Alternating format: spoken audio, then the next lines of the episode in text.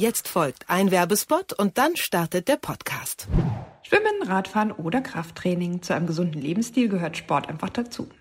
Ein wichtiger Faktor für die Gesundheit ist das Verhältnis und die Verteilung von Muskeln und Fett im Körper. In den Studios von Kieser Training kann man jetzt eine bioelektrische Impedanzanalyse, kurz BIA, machen lassen. Die Waage zu Hause misst ja oft nur das Gewicht. Die BIA dagegen ermittelt an innovativen Messstationen die individuelle Muskel- und Fettmasse des Körpers. Außerdem werden Ungleichgewichte festgestellt und visualisiert, zum Beispiel zwischen der unteren und oberen Körperhälfte. Mit der BIA kann das Training dann noch persönlicher und effektiver gestaltet werden. Mehr zu BIA unter kieser-training.de slash BIA. Grams Sprechstunde, der Podcast für Recht, gute Medizin. Eine Kooperation von Spektrum und Detektor FM. Hallo und herzlich willkommen zur mittlerweile zehnten Folge von Grams Sprechstunde, dem Podcast für Recht, gute Medizin. Es geht heute um die Patientenverfügung, die vielleicht in Zeiten von Corona wichtiger denn je ist. Aber bevor wir zum Thema kommen, begrüße ich erstmal ganz herzlich meinen Co-Host Christian Noppmann. Hallo Christian. Hallo Nathalie, ich grüße dich äh, und ich kann bestätigen, die Internetverbindung steht. Ich sehe dich und höre dich. Ja, vielleicht für euch zur Erklärung. Wir sind heute tatsächlich erst zum zweiten Mal, trotz dieser ganzen äh, ja, Pandemiesituation, wirklich getrennt und nehmen getrennt voneinander auf und sehen uns nur via Skype. Aber bevor wir darüber mehr sprechen, möchte ich noch erstmal unsere Zuhörerinnen und Zuhörer begrüßen. Es ist super schön, dass ihr wieder dabei seid. Wir sind ganz glücklich, wie sehr ihr uns mit Zuspruch und mit liebevoller Kritik äh, ja, ähm, versorgt. Und äh, trotzdem wollen wir natürlich gerne daran erinnern, dass man uns auch abonnieren kann, dass man uns folgen kann, dass man all unsere Folgen teilen kann. Und ihr könnt uns in allen gängigen Podcast-Apps hören und natürlich auch gerne an andere weitersagen. Aber wir waren mit dieser Taktik, dass wir immer am Anfang Werbung machen, schon so erfolgreich, dass wir euch zur zehnten Folge was ganz Großartiges mitteilen können. Nämlich, dass wir mittlerweile schon über 10.000 AbonnentInnen haben. Yay. Und darüber freuen wir uns ganz, ganz arg. Ich hätte eigentlich äh, gern so eine Tröte hier irgendwie einmal bespielt. ja, ich dachte aber unsere armen ZuhörerInnen, für die ist das vielleicht ein bisschen stressig, aber gut. Christian war die, die Tröte für euch. Champagne for everyone, jawohl. Nein, wir freuen uns wirklich sehr. Das ist ja ein Projekt, was uns sehr ans Herz gewachsen ist und wir hätten gar nicht gedacht, dass äh, wir mittlerweile so viel Zuhörerinnen und Zuhörer begeistern können, denn die Themen sind ja oftmals doch von großer Ernsthaftigkeit geprägt, aber ja, das äh, wie gesagt, freut uns sehr und ähm, zur zehnten Folge passt das ganz wunderbar, finde ich. Ja, ich finde auch, das habt ihr super abgezirkelt und äh, uns damit äh, eine große Freude gemacht. Ich hoffe, es klappt heute alles mit der Technik. Wir haben über eine Stunde rumgefrickelt, bis das jetzt alles funktioniert hat und vor allem meine Tonspur richtig funktioniert. Aber für euch nur das Beste und genau damit legen wir los. Ah, ich wollte vielleicht vorher noch ganz kurz äh, eine Frage äh, an dich richten, Christian, weil mich ganz viele Leute angeschrieben haben und gesagt haben, wo ist Christian? Wir finden den auf Twitter nicht mehr. Was ist da los? Was hast du mit ihm gemacht? Und deswegen frage ich dich das oder ich weiß es ja, aber du kannst es ja vielleicht nochmal erklären. Ja, das mache ich sehr gerne. Also die Antwort auf die Frage, wo ich bin, ist einfach. Äh, ich bin gerade in Berlin und ich bin äh, in Quarantäne zu Hause, weil ich einen unmittelbaren Risikokontakt hatte und äh, ja, arbeite jetzt äh, von hier aus und werde ganz äh, liebevoll versorgt. Mich hat heute Morgen ein Care-Paket meiner Schwester erreicht. Äh, liebe Grüße an Sie und mein Bruder kam gestern auch schon vorbei und hat mir Dinge vor die Tür gestellt. Es fühlt sich so ein bisschen Ich habe an, Fotos dieser guten Gaben gesehen und wollte glaube, unmittelbar kann, auch in Quarantäne. Ich glaube, ich kann die nächsten vier Wochen hier ausharren, ohne auch nur irgendeinen Mangel zu erleiden. Ähm, es ist trotzdem eine sehr seltsame Situation hier äh, in Berlin. Ich meine, das wisst ihr alle, die Zahlen steigen, steigen, steigen und man hat immer noch das Gefühl, dass viele Leute nicht mitbekommen haben, wie ernst die Situation eigentlich ist. Aber das soll heute nicht Thema sein. Du hast Twitter angesprochen. Ja, in der Tat. Ich bin nach drei Jahren, glaube ich, von Twitter fortgegangen. Das war im Prinzip eine ganz einfache Entscheidung. Man muss wirklich schauen, wie man mit seinen Ressourcen haushaltet. Und äh, gerade in der jetzigen Zeit habe ich so viel beruflich zu tun und die Themen, mit denen man sich befasst, äh, stürzen sowieso auf einen ein. Und ich habe zunehmend das Gefühl gehabt bei Twitter, das mag bei anderen anders sein, aber dass ähm, man so zugeballert wird mit irgendwelchen Dingen, womit man sich mehr, nicht mehr suffizient befassen kann. Und äh, das war einfach, ich muss es ganz klar sagen, für mich einfach irgendwann zu viel. Äh, es war ein Punkt erreicht, wo ich das nicht mehr so genießen konnte, wie ich das äh, lange Zeit gemacht habe. Und deswegen war das für mich, ich bin ein konsequenter Mensch, das weißt du, äh, einfach auch eine konsequente Entscheidung, dass ich nicht nur die App gelöscht habe oder den Account einfach ähm, nicht mehr angeschaut habe, sondern ja, ich mich dann entschieden habe, aus Twitter fortzuwandern. Äh, allerdings muss ich sagen, du bist ja da. Du bist äh, übrigens Glückwunsch zu 30.000 Followern. Oh, gleich noch fast was 31, weißt ja, du? Ja, ich krieg das du ja nicht mehr ja mit, mehr weißt da, du. Ich krieg das ja nicht mehr mit. Nein, ähm, und äh, ich glaube, das macht jeder so, wie ja in dem Bereich, wie er gut ist und was er was er kann. Und äh, ich meine, du bist die Twitter-Koryphäe von uns beiden und ich glaube, wir ergänzen uns da auch ganz großartig. Und deswegen, ich weiß, dass es viele Leute ja, sich gefragt haben, warum ist die Entscheidung so gewesen. Ich habe das jetzt erläutert und ich glaube, damit ist es dann auch gut. Ja, du musst dich ja auch gar nicht rechtfertigen. Ich wollte es einfach nur für viele nochmal äh, zurückgeben. Und ähm, ja, für mich ist Twitter immer eher so ein Ventil. Ich, ich glaube, äh, das ist mittlerweile zu meiner Heimat da irgendwo geworden. Von daher, wenn ihr weiterhin Kritik äußern wollt oder Fragen habt oder auch Vorschläge für weitere Podcast-Folgen, dann schreibt mir sehr gerne auf Twitter. Aber es gibt ja nicht nur Twitter. Äh, wir waren auch ganz viel in anderen Podcasts unterwegs. Wir haben letztes Mal schon ein bisschen darauf hingewiesen. ja. Da war manches schon gelaufen und manches noch angekündigt. Aber wir haben das jetzt sozusagen äh, komplementiert. Einmal die Runde durch die Fremdpodcasts. Ich war bei der Notaufnahme. Du warst bei Schwester Unbequem. Wir waren zusammen bei Methodisch Inkorrekt und auch ganz neu im spezial gelagerten Sonderpodcast. Das hat mich besonders ja. gefreut. Das ist auch eine sehr lustige Story, wie wir da hinkamen. Und wenn ihr Lust habt, äh, hört da mal rein. Das ist eigentlich ein Podcast über die drei Fragezeichen-Folgen. Wiederum drei Jungs, die darüber ähm, einen sehr, sehr coolen Podcast machen. Und ähm, ja, hat uns mega gefreut, da zu Gast zu sein. Und ist auch wirklich eine sehr interessante Folge geworden zum Narbengesicht. Was ja eine ziemlich skurrile drei Fragezeichen-Folge ist, aber ich glaube, wir haben das ganz gut aufgearbeitet glaube auch, also die, äh, also nicht nur mit Hilfe der, der drei Jungs, sondern also ich kenne den Podcast schon sehr, sehr lange, höre den auch äh, wahnsinnig gerne als äh, bekennender drei Fragezeichen-Fan aus der Kassettengeneration. Und das äh, hat einfach unfassbar viel Spaß gemacht. Also hier nochmal an dieser Stelle Grüße an den spezial gelagerten Sonderpodcast. Ja, es war auch sehr lustig, dass ganz viele Leute auf Twitter schrieben, was, ihr hört auch drei Fragezeichen, das macht euch ja noch sympathischer. Und das ja, äh, finden wir auch, dass das einfach äh, schön ist, wie sich das alles so miteinander verbindet und dass man auch mal über seine Filterblase hinauskommt. Aber wo wir bei Podcast sind, ähm, fand ich ja super, dass mitten in der Pandemie Frau Merkel, unsere Bundeskanzlerin, den Podcast mal eben revolutioniert und in ihrer Podcast-Folge einfach sagt, ich erkläre es Ihnen gern nochmal, aber verstehen müssen Sie es leider selber. Deswegen spiele ich Ihnen einfach nochmal den Podcast von letzter Woche ab. Und das fand ich so großartig. Ich finde, wir können alle noch von ihr lernen. Ja, durchaus. Wir werden auch jetzt äh, in Zukunft einfach unsere alten Folgen so lange wieder rausholen, bis die Themen nicht mehr aktuell sind.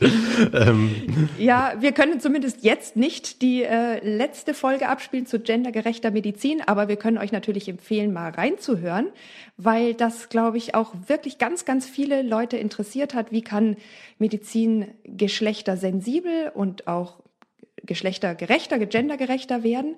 Und ähm, da hatten wir ja auch in der letzten Folge schon angekündigt, dass wir nochmal über diese Neuerung im ICD-11 kurz Bericht geben wollten. Und Christian, du hast dich damit auch beschäftigt. Ähm, ja.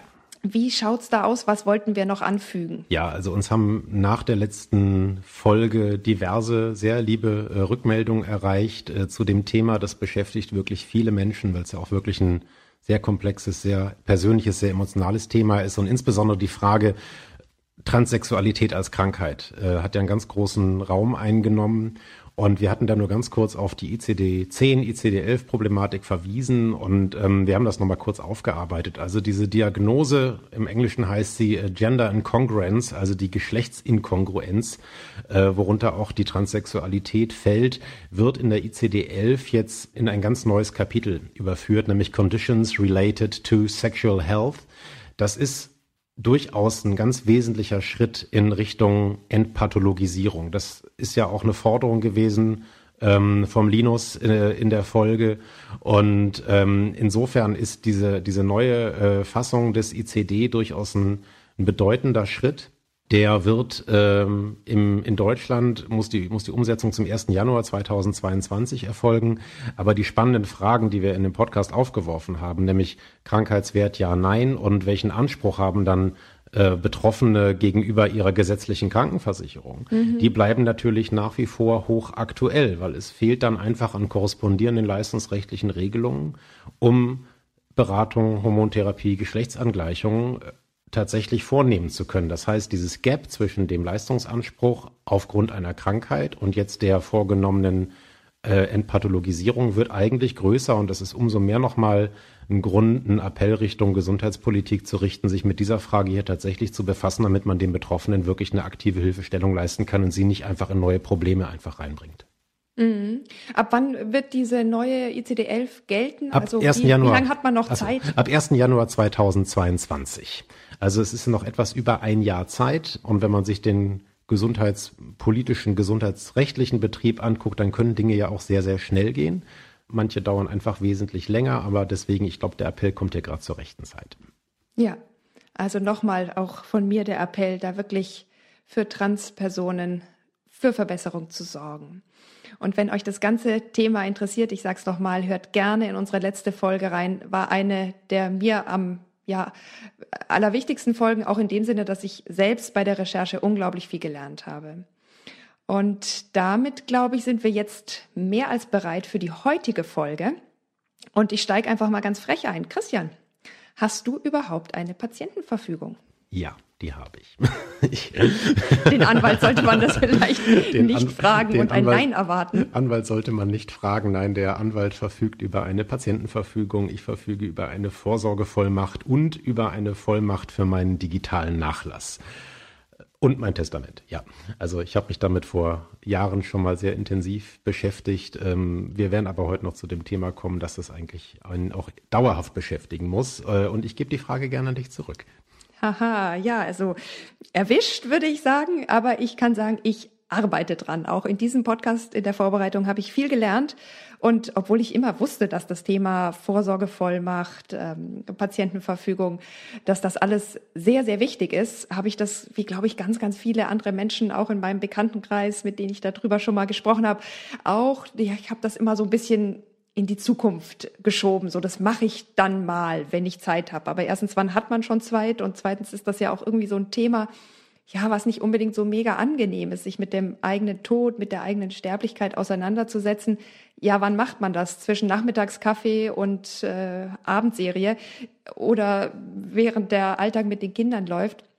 ist halt auch nicht ganz so leicht, dafür einen irgendwie gemäßen Platz zu finden und diesen Raum auch erstmal aufzumachen. Und deswegen habe ich aber jetzt tatsächlich auch die Vorbereitung für den Podcast genutzt, mir zumindest schon mal hier eine Vorsorgevollmacht äh, auszudrucken. Wir sagen euch nachher auch noch, wo ihr da gute Möglichkeiten für findet und habe mich damit einfach jetzt zumindest schon mal beschäftigt, habe sie auch schon zum Teil ausgefüllt und das gleiche habe ich auch mit der Patientenverfügung gemacht. Insofern ein ein Jein gebe ich dir da mal zurück. Und so wie ich dich fragen durfte, ob du deine fehlende zweite Masernimpfung die musste ich gerade denken, ja. Masern, äh, ähm, Masernschutzgesetz äh, ich dich fragen durfte, ob du die dann nachgeholt hast, darfst du mich gerne in der nächsten Folge fragen, ob ich denn diese Dinge erledigt habe. Das habe ich mir schon notiert. Oh Gott, ja, okay. Es liegt auf Wiedervorlage. Herrje. Ich mache einfach schnell weiter. Und ich denke, das, was ich schon gerade angesprochen habe, dass einfach bestimmt jeder schon mal über diese Dinge nachgedacht hat. Der eigene Tod oder werde ich vielleicht mal pflegebedürftig sein? Was möchte ich da für Vorkehrungen treffen? Wie möchte ich auch am Lebensende behandelt werden. Das ist sicherlich gerade auch für unsere Generation was, was man schon oft erwogen hat, aber dann wahrscheinlich eher immer mal noch in ferner Zukunft gesehen hat. Und für mich ist es durchaus auch so, dass durch diese Pandemie, durch die Corona-Krise, jetzt doch klar auch durch die steigenden Zahlen der Tod plötzlich näher auch an mich herangerückt ist und ich mich schon frage, okay, was wäre denn, wenn diese Situation nicht erst eintritt, wenn ich 80 bin, meine Kinder groß sind, ich nicht mehr berufstätig bin und auch irgendwie so mein Leben schon gelebt habe, sondern wenn das jetzt kommt in einer Situation, wo ich ja um die 40 bin, wo ich Kinder habe, wo ich im Berufsleben stehe, wo vielleicht noch Eltern irgendwie versorgt und gepflegt werden müssen, ganz, ganz viele Dinge noch vor mir liegen, gefühlt, würde ich mich dann vielleicht anders entscheiden. Und das ist eben was, was wir jetzt heute miteinander besprechen wollen.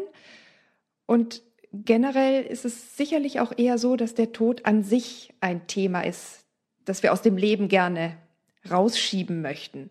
Und trotzdem finde ich es ganz, ganz wichtig, dass wir ja achtsam damit umgehen, dass wir darüber nachdenken und heute darüber sprechen. Aber wie immer in unserem Podcast wollen wir das erstmal ein bisschen aufdröseln. Worüber sprechen wir eigentlich? Und deswegen passt es heute besonders gut, hier einen Juristen zu haben, der uns das alles erklären kann, weil auch mir waren tatsächlich diese Feinheiten, diese Unterschiede und auch das, wo finde ich das denn, wenn ich das machen möchte, gar nicht so klar. Wir sprechen also heute über Patientenverfügung, aber auch über Vorsorgevollmacht und über die davon etwas unterschiedliche Betreuungsverfügung. Christian, schieß los, erklär uns die Welt. Also ich versuche zumindest mal mit diesen drei Begriffen, damit dürfte schon ein ganz wesentlicher Teil der persönlichen Daseinsvorsorge ähm, abgebildet sein. Aus den Begriffen lässt sich ja relativ wenig äh, herleiten. Ähm, wenn man nicht wirklich äh, sich vertieft mit der Materie befasst, ja, wo ist der Unterschied? Vorsorgevollmacht, Patientenverfügung, Betreuungsverfügung. Ähm, deswegen mache ich das mal ganz kurz. Ich fange mal mit der Vorsorgevollmacht an. Da steckt das Wort Vollmacht drin, das kennt jeder. Wenn ich ein Paket bei der Post kriege und selber nicht hingehen kann, dann kann ich eine Vollmacht ausstellen, einen, jemanden bevollmächtigen, für mich dieses Paket abzuholen. Und das ist im Prinzip nichts anderes. Hier im Rahmen einer Vorsorgevollmacht Personen zu benennen, die in meinem Namen dann handeln können, wenn ich das wegen Krankheit oder Pflegebedürftigkeit nicht mehr tun kann.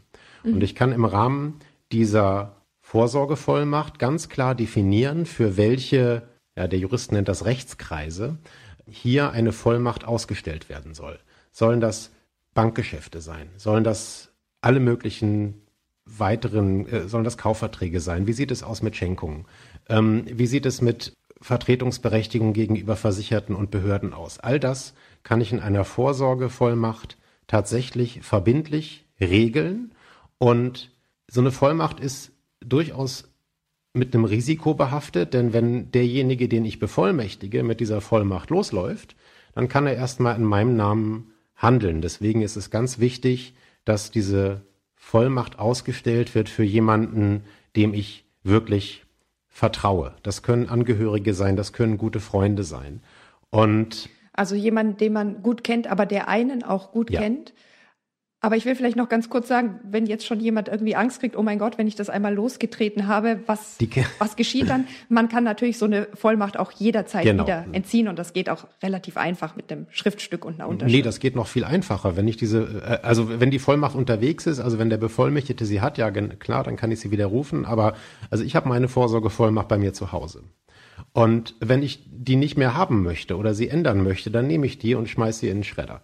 Dann ist sie einfach weg. So, aber gleichzeitig habe ich vorher durch Ausfüllen dieser Vorsorgevollmacht erstmal eine Entscheidung getroffen, dass ich eine Vertrauensperson für den Fall, dass ich selber nicht mehr handeln kann, in die Lage versetze, für mich die notwendigen Rechtsgeschäfte einfach vorzunehmen. Mhm. Das ist die Vorsorgevollmacht. So, die Betreuungsverfügung ist ein bisschen was anderes. Da steckt das Wort Betreuung drin. Wir reden hier von einer gerichtlich bestellten Betreuung. Also wenn ich auch selber nicht mehr kognitiv in der Lage bin, meine eigenen ja Angelegenheiten zu regeln und eben keinen Bevollmächtigten habe, dann kann ein Gericht eine Betreuung anordnen. Auch das wieder für bestimmte Rechtskreise. Und damit in einem solchen Verfahren das Gericht hier die individuellen Wünsche des zu Betreuenden berücksichtigen kann, kann man in einer Betreuungsverfügung Wünsche festlegen, die im Fall eines Betreuungsverfahrens vom Betreuungsgericht berücksichtigt werden sollen. Zum Beispiel, welche Person man sich als Betreuerin oder Betreuer wünscht, für den Fall, dass ich eben das auch in der Situation nicht mehr selbst entscheiden kann. Also man sieht, es unterscheidet sich leicht davon und es gibt durchaus eine Diskussion, was ist denn sozusagen der sinnvollere Weg, Vorsorgevollmacht oder eine Betreuungsverfügung. Ja, aber du hast eine Frage. Ich sehe das, die Hörerinnen und Hörer sehen das nicht, aber. ja, äh, ich glaube, für mich war auch einfach das, was ich mitgenommen habe, es ist eben nicht automatisch so, dass die Menschen, die ich lieb habe und die mit mir schon seit vielen Jahren mitunter leben, automatisch äh, für mich Vorsorge treffen dürfen oder mich betreuen, also diese Betreuungsverfügung sozusagen über mich bekommen. Ich weiß nicht, drückt das bestimmt rechtlich nicht richtig aus, aber du verstehst bestimmt, was ich, ich meine, ähm, sondern dass man das festlegen muss, entweder selbst oder dass es von einem Gericht genau, festgelegt genau, wird. Genau. Und das war für mich schon mal jetzt der erste Punkt zu sagen, ja, ich weiß doch genau, wer das sein soll, also schreibe ich das eben runter und schreibe das dahin und gebe das demjenigen dann auch, weil wenn ich das nicht tue, vielleicht durch irgendeinen blöden Umstand ist das dann nachher nicht ganz klar und nicht eindeutig geregelt. Und da muss ein Gericht quasi über mich befinden, das muss begutachtet werden, das kostet natürlich dann auch was. Und das möchte ich nicht. Also das Gericht muss im Rahmen einer Betreuungssituation und der Anordnung einer Betreuung immer diese Entscheidung treffen. Die Betreuungsverfügung schützt davor nicht, aber die Betreuungsverfügung kann in die Entscheidung des Gerichts dann ganz maßgeblich mit einbezogen werden. Es ist auch in vielen Fällen so, wenn eine Betreuungsverfügung nicht vorliegt, dass dann auch das Betreuungsgericht gleichwohl aus dem nahen Umfeld, aus dem familiären Umfeld äh, eine Betreuungsperson aussuchen kann. Aber das ist eben nicht, äh, nicht zwingend vorgegeben. Und es gibt eben auch externe Betreuer, die vorher überhaupt keinen Kontakt mit der zu betreuenden Person hatten und auch mit der Familie nicht. Das kann Vorteile haben, das kann Nachteile haben. Es hängt dann immer sehr von der individuellen Familiensituation ab. Aber wenn ich im Rahmen einer Betreuungsverfügung hier ganz klar eine, eine Willensäußerung abgegeben habe, wen möchte ich gerne für den Fall einer Betreuung als gerichtlich bestellten Betreuer haben, dann ist dieses Risiko schon mal deutlich minimiert. Mhm. Ich habe das halt in der Geriatrie, ich habe ja in der geriatrischen Klinik früher gearbeitet, häufig erlebt, dass das tatsächlich nicht festgelegt war. Und dann muss eben jemand kommen, der muss das begutachten, da muss das gerichtlich geprüft werden, dann wird natürlich auch die Meinung der Angehörigen, des Hausarztes und so weiter eingeholt.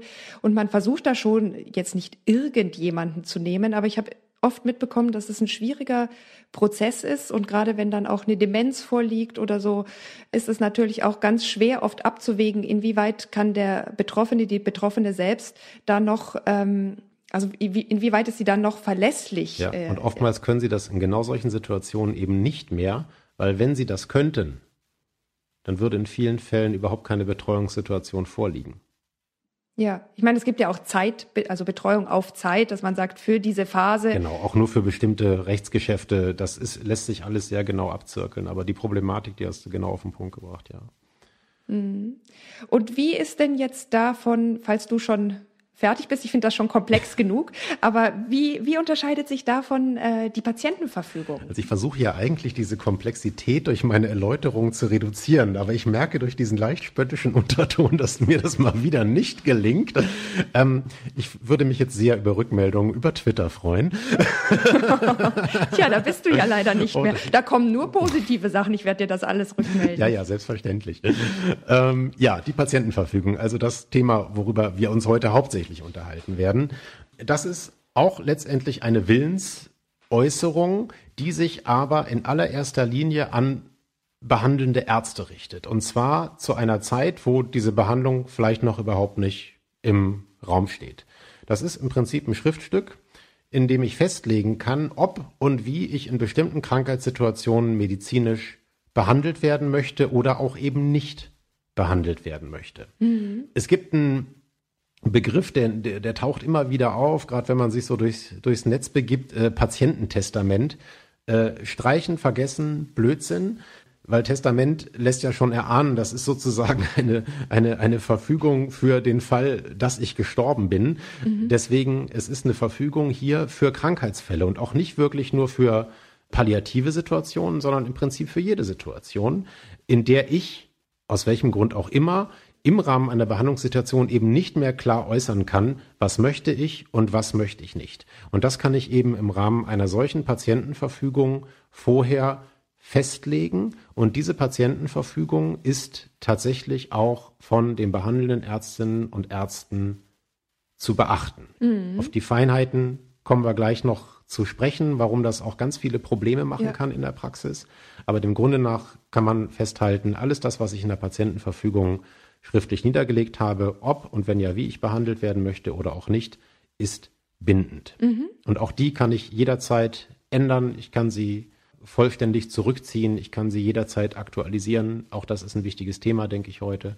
Und ähm, ja, das ist die Patientenverfügung. Ähm, es gibt noch einen ganz wichtigen Kontext, nämlich das äh, Verhältnis zur Organspendeerklärung, das nur so aus äh, zur juristischen Vervollständigung. Denn also auch bei der Organspende muss ja letztendlich so eine Willenserkundung, also der, der Wille des Patienten äh, maßgeblich sein. Und äh, wenn es so, sowohl eine Organspendeerklärung, also den Ausweis gibt, als auch Patientenverfügung, dann müssen die in irgendeiner Art und Weise deckungsgleich sein. Das ist etwas, ja. was ganz oft mhm. auch äh, in der Praxis passiert, dass da aus Versehen irgendwelche Widersprüchlichkeiten auftauchen, die dann in der, in der konkreten Situation tatsächlich zu großen Problemen führen. Ja, wir können da vielleicht an der Stelle auch nochmal auf unsere Organspendefolge hinweisen. Da haben wir zumindest das Thema Organspende und was man da falsch und richtig machen kann, ähm, behandelt. Und natürlich, dass es jedermanns, äh, jeder Fraus eigene Entscheidung ist, aber dass man es eben so, wie man sich entscheidet, bestenfalls irgendwo festgehalten hat. Und heute wollen wir tatsächlich den Schwerpunkt auf die Patientenverfügung setzen. Und das, was man vielleicht zur Vorsorgevollmacht und auch zur Betreuungsverfügung noch wissen möchte, ist ja auch ein super wichtiges Thema. Kann man wirklich viele gute Infos tatsächlich im Internet finden. Und ich war auch echt überrascht, wie gut das zum Beispiel beim Bundesjustizministerium aufgeführt ist. Also das ist echt gut gemacht. Man kriegt da auch so eine kleine Guidance, wie man da durchkommen kann, was Fragen sind, was vielleicht auch Entscheidungen sind, die man gegeneinander abwägen kann, was es bedeutet, wenn ich hier und da ein Kreuz setze. Und wir haben euch das deswegen auch in die Show Notes gepackt. Das findet ihr aber auch relativ schnell, wenn ihr einfach Vorsorgevollmacht äh, ja, bei Google eingebt, weil das tatsächlich auch sehr hoch gerankt ist, dann das äh, Bundesjustizministerium. Und die haben das wirklich, wirklich gut gemacht. Aber ich will vielleicht noch mal eine Sache sagen wenn einem das jetzt irgendwie zu komplex ist, dieses Formular und dieses ganze Befassen damit, dann kann man das theoretisch auch auf jedes Stück Papier schreiben, einfach den Willen erklären. Ich habe äh, dazu auch bei der Recherche gesehen, das könnte sogar ein Bierdeckel sein oder ein Klopapier. Jetzt ist es vielleicht im Rahmen der Pandemie eher nicht so gut, das auf Klopapier eher Hand, zu machen. Handgeschöpftes Bitten ist im Moment günstiger. Genau. Vorsorgevollmachts Klopapiergate. Ich muss diese 20 Rollen kaufen, weil ich muss meine Vorsorgevollmacht da draufschreiben. Das bitte nicht oder ihr habt das zumindest nicht hier gehört. Aber ich wollte das nur noch mal sagen, wenn einem das irgendwie zu komplex ist, das mit diesen offiziellen Formularen zu machen, das ist doch richtig, dann kann ich das eigentlich überall erklären, wenn ich natürlich beachte, wie man das erklären muss. Ja, also äh, ein Punkt noch dazu, diese ähm, Formulare sind nicht offiziell, das sind ja keine behördlichen Dokumente, sondern das sind wirklich Hilfestellungen, wie man solche Verfügungen, solche Erklärungen abfassen kann. Und dazu werden Vorschläge gemacht und ich finde sie sehr, sehr gut. Sie erleichtern vieles, aber es wird auch immer darauf hingewiesen, und das finde ich auch richtig, dass es eben nur Muster sein können und äh, die individuelle Situation immer vielleicht nochmal ganz anders aussehen kann. Und das zeigt auch mit dass, dass man sich mit diesen Themen, sei es jetzt egal, Vorsorgevollmacht, Betreuungsverfügung äh, oder, äh, oder, oder Patientenverfügung, inhaltlich wirklich ausein, in, sehr auseinandersetzen muss und sich auch selber auch sehr persönliche Fragen stellen muss, damit ich überhaupt zu, einer, zu einem ja. vernünftigen Inhalt kommen kann letztendlich. Ja, wir kommen auch dazu nochmal. Ich wollte das einfach nur nochmal vorher, vielleicht um die Hürde ein bisschen äh, kleiner zu machen, gesagt haben. Aber jetzt kommen wir wirklich mal konkret zum Thema. Warum braucht man überhaupt eine Patientenverfügung? Was ist das genau? Ich versuche es sehr unjuristisch zu machen. das sagt er immer. Jetzt folgt ein ellenlanger Text. Nein, ich mache es ganz kurz. Also, wir reden über ärztliche Eingriffe und wir hatten das schon mal in einer anderen Folge. Jede Heilbehandlung, jeder ärztliche Eingriff ist per se erstmal eine Körperverletzung, mhm. in die ich als Patient einwilligen muss, ansonsten ist sie nämlich rechtswidrig. Das heißt, die Einwilligung des Patienten in die Heilbehandlung ist ganz essentieller und wesentlicher Bestandteil, damit die überhaupt durchgeführt werden kann. Ja. Wenn ich in einer Situation bin, in der ich meinen Willen nicht mehr äußern kann, das kann nach einem Unfall sein, das kann aufgrund einer Demenz sein, das kann in einer Situation sein, wo ich wirklich schon palliativ bin und es um die Entscheidung geht, lebensverlängernde Maßnahmen, ja oder nein, mhm. dann sind die behandelnden Ärztinnen und Ärzte, aber auch ich als Patient und auch meine Angehörigen vor eine ganz schwierige Situation gestellt, wenn vorher nicht klar definiert worden ist, was eigentlich mein, oder wenn ich nicht festgelegt habe, was eigentlich mein, mein Wille ist der die Grundlage bildet, um überhaupt in eine solche Heilbehandlung einwilligen zu können. In der Notfallsituation ist das ganz klar. Autounfall, schwer verletzt mit einem, äh, mit einem Schädel, äh, Hirntrauma. Dann geht man immer von einem mutmaßlichen Willen aus. Man geht davon aus, dieser Patient möchte gerettet werden. Ja. Wenn ich den nicht befragen kann, dann lasse ich den nicht liegen und sage, naja, er hat uns ja nicht gesagt, ob ihm gern geholfen werden möchte. Und ich telefoniere auch nicht erst das Telefonbuch ab, sondern dann ist der mutmaßliche Wille maßgeblich. Das ist in anderen Situationen, gerade in Lebensend Situationen, was lebensverlängernde Maßnahmen angeht, enterale Ernährung, Beatmung, aber ein ganz anderes Szenario. Dort muss ich immer schauen, was ist denn der mutmaßliche Wille? Wie hat sich der Patient oder die Patientin vielleicht zu Lebzeiten über die Frage geäußert, möchte er oder sie das überhaupt? Ja. Und mhm. um diese Frage ganz klar beantworten zu können, ist die Patientenverfügung genau das richtige Mittel. Und das heißt aber auch, dass dieser Prozess, damit ich die überhaupt erstellen kann und ich definieren kann, was möchte ich überhaupt, erstmal zur Voraussetzung hat, ich muss mich mit diesen Fragen befassen ja. und ich muss diese Diskussion gegebenenfalls auch mit meinen Angehörigen führen, die dann nämlich befragt werden in dieser Situation. Ja. Und ähm, das ist sozusagen dieses, dieses Grundsetting. Darum ist eine Patientenverfügung wirklich von hoher Relevanz das Thema ist ja jetzt auch nicht seit ein paar Jahren aktuell, sondern diese Frage hat sich schon immer gestellt. Aber mit der zunehmenden Komplexität in der Gerätemedizin, gerade am Lebensende, ist diese Frage einfach immer bedeutsamer. Und über ganz viele Jahre war diese Frage ungeklärt. Die Patientenverfügung war gesetzlich nicht geregelt. Mhm. Man hat am Ende nur über äh, höchstrichterliche Rechtsprechung vom Bundesgerichtshof definiert, wann ist ein, ein Wille eines Patienten, wie auch immer geäußert äh, ist, tatsächlich maßgeblich. Und also ich will jetzt noch einen Satz vorlesen, danach äh, gebe ich das Wort gerne zurück. Ich wollte gerade sagen, es ist schon wieder so ganz einfach alles. Ja, ja. Nein, aber es ist ja wichtig. Jura, Jura ist immer einfach, weißt du. Das, Wir retten einfach Leben. Genau, und wir retten die Ärztinnen und Ärzte, ja. ähm, und also man kann das ganz schön zusammenfassen. Der Bundesgerichtshof hat ein tolles Grundsatzurteil dazu 2003 ähm, gefällt. Ist ein Patient einwilligungsunfähig und hat sein Grundleiden einen irreversiblen tödlichen Verlauf angenommen, so müssen lebenserhaltende oder verlängernde Maßnahmen unterbleiben, wenn dies seinem zuvor, etwa in Form einer sogenannten Patientenverfügung, geäußerten Willen entspricht. Dies folgt aus der Würde des Menschen, die es gebietet, sein in einwilligungsfähigem Zustand ausgeübtes Selbstbestimmungsrecht auch dann noch zu respektieren, wenn er zu eigenverantwortlichem Entscheiden nicht mehr in der Lage ist. Und dann folgt noch ein weiterer Satz, der das Ganze abrundet. Nur wenn ein solcher erklärter Wille des Patienten nicht festgestellt werden kann, also wenn keine Patientenverfügung vorliegt, beurteilt sich die Zulässigkeit solcher Maßnahmen nach dem mutmaßlichen Willen des Patienten, der dann individuell, also aus dessen Lebensentscheidungen, Wertvorstellungen, Überzeugung zu ermitteln ist. Ja, finde ich einen unglaublich tollen Satz. Und weil du jetzt gerade sagst, das ist 2003 so geschrieben oder gesagt worden. Ich habe ja in der Klinik, also für Geriatrie und Palliativmedizin, ab 2000 2005, ab 2006 gearbeitet.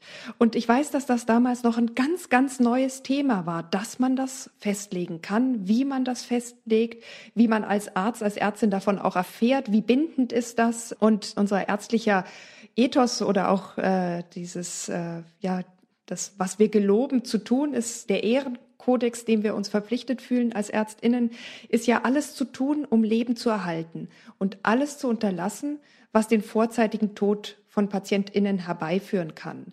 Und das ist ja sozusagen erstmal die Grundmaxime. Und demzufolge ist eigentlich egal, wie alt der Patientin, die Patientin ist. Wir würden alles dran setzen, um das Leben zu erhalten und zu retten. Jetzt ist es aber natürlich nicht immer der Wunsch des Patienten oder der Patientin und es ist auch nicht immer sinnvoll. Es ist zwar medizinisch möglich, aber nicht immer sinnvoll. Und ich erinnere mich an ethische Fallgespräche, die wir damals hatten, weil ja ganz viele, gerade auch ältere Patientinnen, eben noch keine Verfügung hatten. Und da war das wirklich immer so ein ganz, ganz vorsichtiges Abwägen. Da war Natürlich äh, die, waren die Angehörigen des, des Patienten, der Patientin zugegen. Da waren vielleicht auch noch äh, jüngere Geschwister oder äh, irgendwie Anverwandte. Da war vielleicht der Hausarzt, die Hausärztin da, der Oberarzt war da, Psychologen waren da, Behandelnde aus dem Team, also vielleicht Ergotherapeuten, Physiotherapeutin. Und manchmal auch Seelsorgerin oder die Gemeindepfarrerin, die vielleicht die Patientin oder den Patienten schon lange kannte. Manchmal war auch Oberarzt, Chefarzt dabei. Also es waren wirklich auch große Runden. Und dort wurde dann versucht, gemeinsam irgendwie den mutmaßlichen Willen, weil du ja gerade eben auch gesagt hast, diese Wertvorstellungen, was waren seine Überzeugungen, was hätte er wahrscheinlich oder sie gewollt. Und das war zum einen einfach auch dieser Notlage geschuldet. Der Patientinnenwille war nicht erklärt, aber eben auch dieser ganz, ganz schwierigen Abwägung, was machen wir denn jetzt? Alle wollen die beste Entscheidung treffen, aber da gibt's ja mitunter schon innerhalb der Familie sehr, sehr unterschiedliche Vorstellungen. Und dazu kommt ja noch ein weiteres Problem. Wir haben auch in unserer Folge, wir machen heute irgendwie dauernd Werbung für unsere alten Folgen. Das ist eigentlich. Also wir haben fast alle durch. Ja, genau. Ja. ähm, aber in der Folge, wenn Medizin schadet, ist es ja auch Thema gewesen, dass es manchmal eben auch so ist, oder dass es eine Gefahr ist in seltenen Fällen, dass Leben nicht nur aus ethischen und aus den besten Motiven heraus äh, verlängert und erhalten wird, sondern manchmal eben auch aus ganz krass wirtschaftlichen Gründen die Klinik profitiert eben in gewisser Weise auch davon. Ja, die kann das dann ja noch abrechnen, wenn der Patient, die Patientin nicht tot ist. Und ich will deswegen auch nochmal das Buch euch allen nahelegen von Matthias Töns, einem Arzt, der einen Spiegel-Bestseller darüber geschrieben hat, Patient ohne Verfügung, das Geschäft mit dem Lebensende. Das ist wirklich harter Tobak, das Buch zu lesen und danach macht man ganz bestimmt eine Verfügung. Aber ich finde, er hat auch wirklich in vielen Punkten recht, dass wir uns auch nicht nur gegen, also dass wir uns auch natürlich erklären müssen in unseren Wünschen für die beste oder für die von uns gewünschte medizinische Behandlung. Aber wir müssen uns auch in gewisser Weise dagegen wappnen, hier nicht am Lebensende noch ausgenommen zu werden wie so eine Weihnachtsgans. Und er hat an einer Stelle im Buch geschrieben, was ich sehr spannend fand, dass äh, über 90 Prozent aller Menschen die letzte Lebensphase eigentlich am liebsten zu Hause im heimischen Bett verbringen wollen, natürlich umgeben von ihren Verwandten und in der gewohnten Umgebung. Und dass das aber nur bei 20 Prozent der Menschen dann auch tatsächlich so gelingt. Die anderen versterben in einer Klinik. Und das, obwohl schon seit 2007 der Gesetzgeber beschlossen hat, dass die gesetzliche Krankenkasse dafür bezahlen muss, wenn eine häusliche Sterbebegleitung gewünscht ist und erfolgt. Und er sagt, das hat Gründe. Und er sagt eben leider, denke ich auch nicht zu Unrecht, dass das eben manchmal auch Abrechnungsgründe hat. Er sagt sogar ganz plakativ, für jede Beatmungsminute gibt es Euros. Und wenn man sich jetzt aber auch vor Augen hält, dass so eine künstliche Beatmung nicht nur dem Lebenserhalt mitunter dienen kann, das steht außer Frage, sondern dass das ja auch mit hohen Risiken also auch gesundheitlichen Risiken verbunden ist. Klar, das natürlich in Notfällen anwendet und das soll dann immer für eine gewisse Zeit möglichst kurz begrenzt sein, äh, weiß eigentlich auch jeder Arzt, jede Ärztin, äh, aber dass es tatsächlich eben manchmal auch länger gemacht wird als nötig, weil sich das eben gut abrechnen lässt, obwohl klar ist, dass mit jedem Beatmungskag das Risiko für Infektionen, für Lungenschäden, für Organversagen, für eine Blutvergiftung äh, steigt. Und dass man das aber irgendwie billig in Kauf nimmt, manchmal und in Einzelfällen, um daraus irgendwie noch Profit zu schlagen oder vielleicht dann noch medizin, intensivmedizinisch äh, nachzubehandeln, indem man Antibiotika-Gaben äh, gibt oder Untersuchungen macht, äh, was weiß ich noch, eine Bronchoskopie oder eine Dialyse sich anschließt oder so. Das sind alles super gut abrechenbare Verfahren und ich möchte da niemandem eine böse Absicht unterstellen, aber Kliniken sind eben auch Wirtschaftsbetriebe und der Punkt, den ich hier machen möchte, auch das kann ein super guter Grund sein, eine Verfügung rechtzeitig zu machen, um einfach sozusagen hier nicht in ja, so eine ganz, ganz ungute Situation zu kommen, die eben dann auch wirklich nicht mehr beeinflusst werden kann. Ja, ähm, du weißt, ich sehe das ein bisschen kritischer. ähm, für mich stellt sich das Problem schon auf einer, auf einer Ebene darunter. Ich habe so viele Ärztinnen und Ärzte auch während des oder angehende Medizinerinnen und Mediziner im Studium kennengelernt, die äh, sich tatsächlich immer verpflichtet gefühlt haben, diesem, diesem Ethos, den du auch äh, gerade beschrieben hast, nämlich den PatientInnen zu helfen. Und das ist eine, glaube ich, extrem schwierige Situation, wenn in der konkreten Situation eben nicht genau klar ist, was soll gemacht werden, aber aus medizinischer Sicht sehr naheliegend ist, was getan werden könnte. Mhm. Und dann die Ärztinnen in eine Situation gesetzt werden, sie könnten etwas tun, aber sie dürfen es nicht. Und aus juristischer Sicht und auch aus Patientenschutzsicht muss ich tatsächlich dann nochmal auf äh, diesen schönen Satz vom, vom Bundesgerichtshof verweisen, dass das letztendlich auch eine Frage der Menschenwürde ist und die Entscheidung, ob ich behandelt werden möchte, ob ich nicht behandelt werden möchte, tatsächlich immer bei einem selber liegt. Aber das Problem dann in der Klinik, wie du es auch gerade so schön beschrieben hast, ja wirklich entsteht, wenn es eine Verfügung zwar gibt, die aber unklar abgefasst ist, mhm. es keine Verfügung gibt oder es eine gibt, die den Angehörigen aber nicht bekannt ist oder die mit ihnen nicht ausreichend kommuniziert worden ist. Und der Gesetzgeber hat einen Mechanismus entwickelt, gibt es auch einen eigenen äh, Paragraphen im bürgerlichen Gesetzbuch, Paragraph 1000 901b Gespräch zur Feststellung des Patientenwillens, wo also Ärzte prüfen müssen, welche ärztlichen Maßnahmen im Hinblick auf den Gesamtzustand und die Prognose des Patienten indiziert sind und das Ganze eben auch mit den Angehörigen tatsächlich diskutiert werden muss, sofern das ohne erhebliche Verzögerung irgendwie möglich ist. Mhm. Aber das zeigt ja in der Tat, dass gesamte Dilemma dieser Situation auf und macht umso wichtiger eigentlich, dass man eine sauber abgefasste Patientenverfügung mit einer möglichst klaren inhaltlichen Beschreibung tatsächlich hat. Mhm. Und dabei kann man sich auch helfen lassen. Also das muss man nicht alleine erwägen. Und ich denke, es kann ja auch manchmal noch banaler sein. Nicht, die wurde jetzt zwar verfasst, aber ist irgendwie nicht rechtlich richtig oder für die Ärzte irgendwie zweideutig, sondern sie ist einfach nicht auffindbar. Also das ist, glaube ich, auch was, was man wissen muss, wenn man eine Patientenverfügung gemacht hat, dann sagt irgendjemand, wo die zu finden ist. Es ist ja egal, ob die unter dem Sofa deponiert ist oder in irgendeinem äh, Ordner zu Hause liegt, der dann auch entsprechend beschriftet ist, oder ob man sie zum Beispiel in einem zentralen Vorsorgeregister hat registrieren lassen bei der, bei der Bundesnotarkammer. Und äh, man kann das natürlich auch zu seinem Hausarzt, seiner Hausärztin geben oder einer Notarin geben. Das wird dann da auch hinterlegt. Aber auch da müssen die Angehörigen ja wissen, wo ist das Ding? Genau, sie müssen wissen, dass so etwas da ist ja. und wo es zu finden ist letztendlich. Genau, ja. ja. Und sonst ist es nämlich auch tatsächlich für ÄrztInnen in der Klinik schwierig, dann weiß man zwar, es gibt eine, aber niemand findet sie. Ja, was sollen wir jetzt machen? Da verliert man mitunter auch wertvolle Behandlungszeit. Wenn nicht klar ist, was dürfen wir tun? Was hätte der Patient, die Patientin sich gewünscht? Es gibt eine Verfügung, wo ist sie? Und ich fand das ein ganz, ganz gutes äh, Ding mit diesem zentralen Vorsorgeregister. Und es hat mich erstaunt, dass da im Moment von ja doch immerhin 80 Millionen Menschen in Deutschland, gut sind nicht alle erwachsen, aber nur zwischen 4 oder 4,5 Millionen dieser Vorsorgevollmachten und Patientenverfügungen dort registriert sind. Das wird zwar immer mehr und man hat wohl auch so einen Aufschwung jetzt in der Corona-Krise gesehen, so nach dem Motto, oh, da müsste ich jetzt wirklich mal dran denken, also mache ich das auch.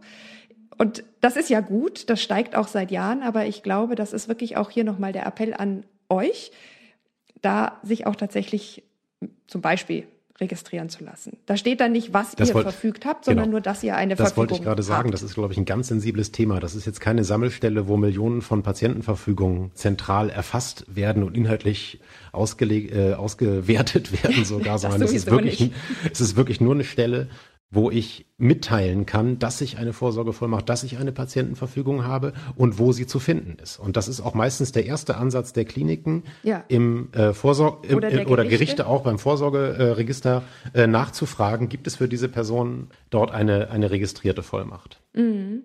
Und selbst wenn die dort registriert ist oder selbst wenn klar ist, äh, ich habe die da und dort äh, hinterlegt und äh, dort könnt ihr da alles dazu finden, ist es, glaube ich, ganz wichtig, und das habe ich in der Klinik leider auch so häufig erlebt, dass man mit seinen Lieben, mit den Angehörigen, mit den Menschen, die dann für einen entscheiden müssen, auch redet, dass man denen erklärt, ich möchte das und das nicht und das habe ich euch vorher auch gesagt, weil sonst hat man da so ein Schriftstück und da stehen ja schon krasse Sachen drauf und in der Situation ist man ja vielleicht selbst auch in Not und überfordert und auch emotional mega belastet.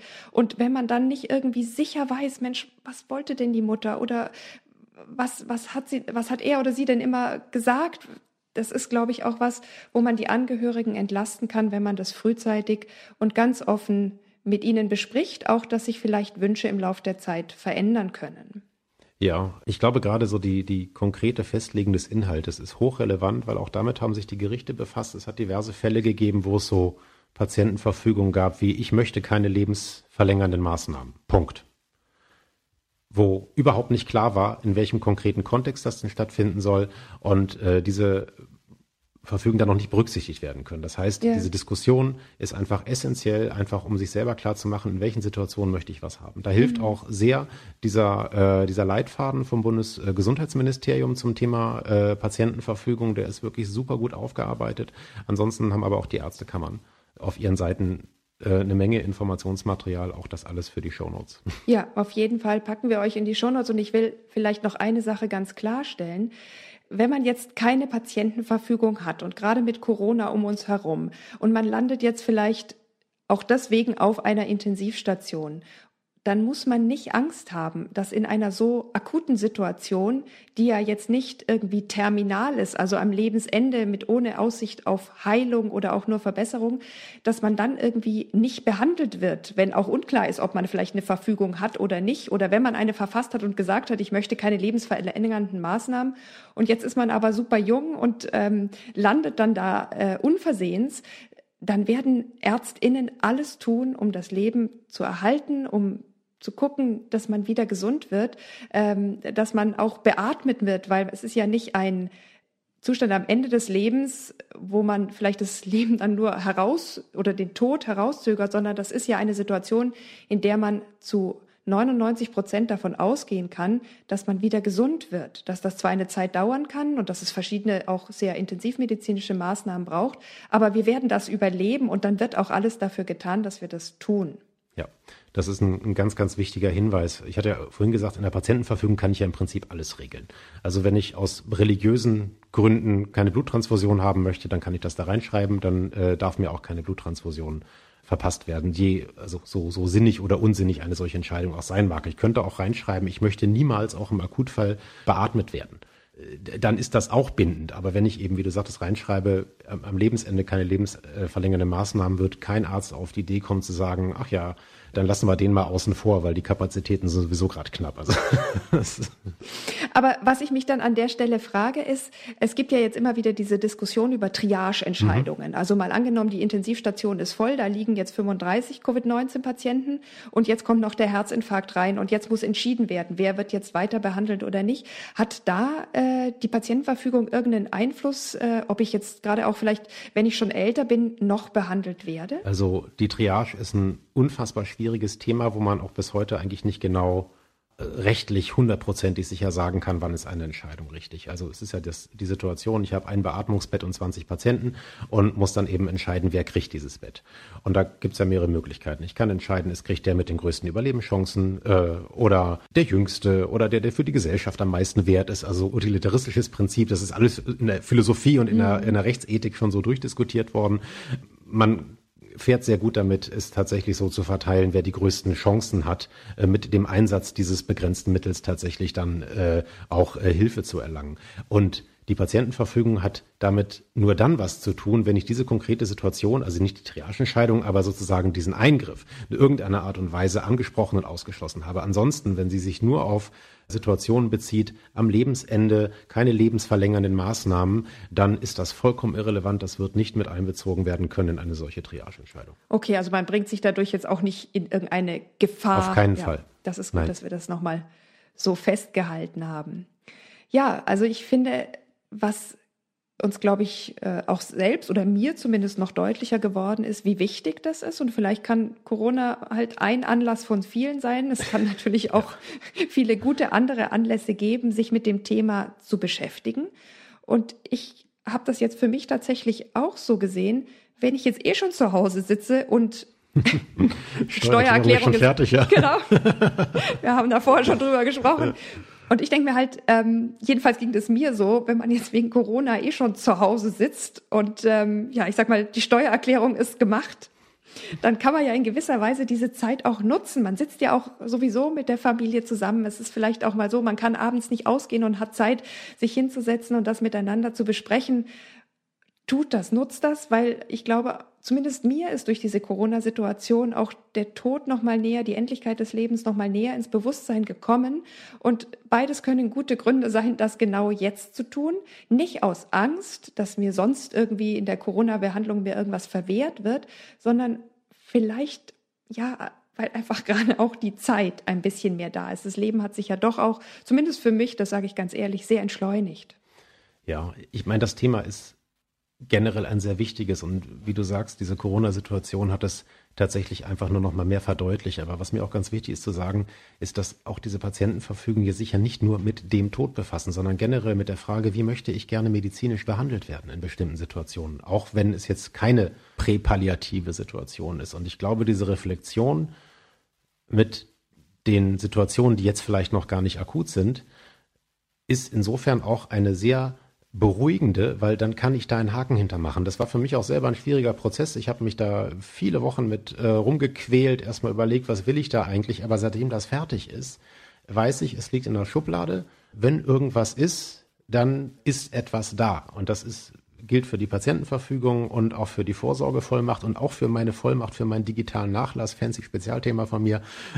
äh, äh, Sag doch da mal noch kurz was zu. Da haben wir nämlich jetzt noch gar nicht drüber gesprochen. Also da, deswegen hast du Twitter gelöscht, damit es ein bisschen einfacher ist. Äh, ja, genau. Es ist ein Passwort von 153, was ich jetzt nicht mehr abspeichern muss. Nein, die, die, die, äh, das ist tatsächlich meines Erachtens eine mindestens genauso wichtige äh, Entscheidung, die man treffen muss, nämlich wer soll, wenn man selber nicht mehr in der Lage ist, auf digitale Accounts zuzugreifen. Und da rede ich nicht nur über Twitter, Facebook, Instagram, sondern das sind Online-Banking, das sind, äh, mhm. das sind äh, Kundenaccounts, das sind die E-Mail-Accounts. Wer soll darauf zugreifen können?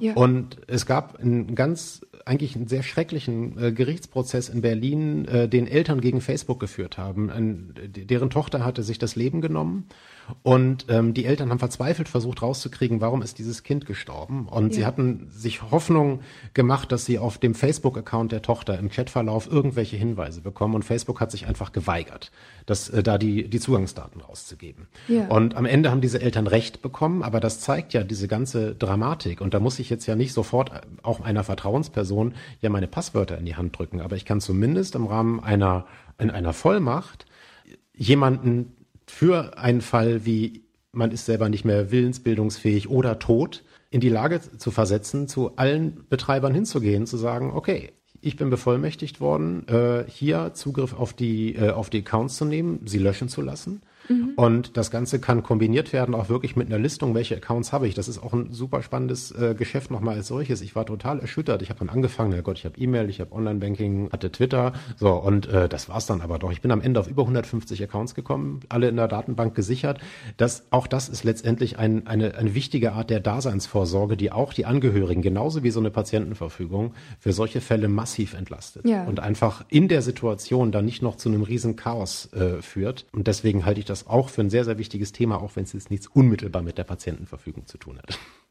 Und auch nicht unbedingt mit recht guter Medizin, aber es, ist, es gibt natürlich auch andere wichtige Themen. Das mag man natürlich in unserem Podcast gar nicht Dank, so laut danke, sagen. Danke für diese Spin-off-Möglichkeit hier. ja, na, ich denke, wir kommen auch langsam zum Ende von der Folge, in der wir vor allem über die Patientenverfügung gesprochen haben.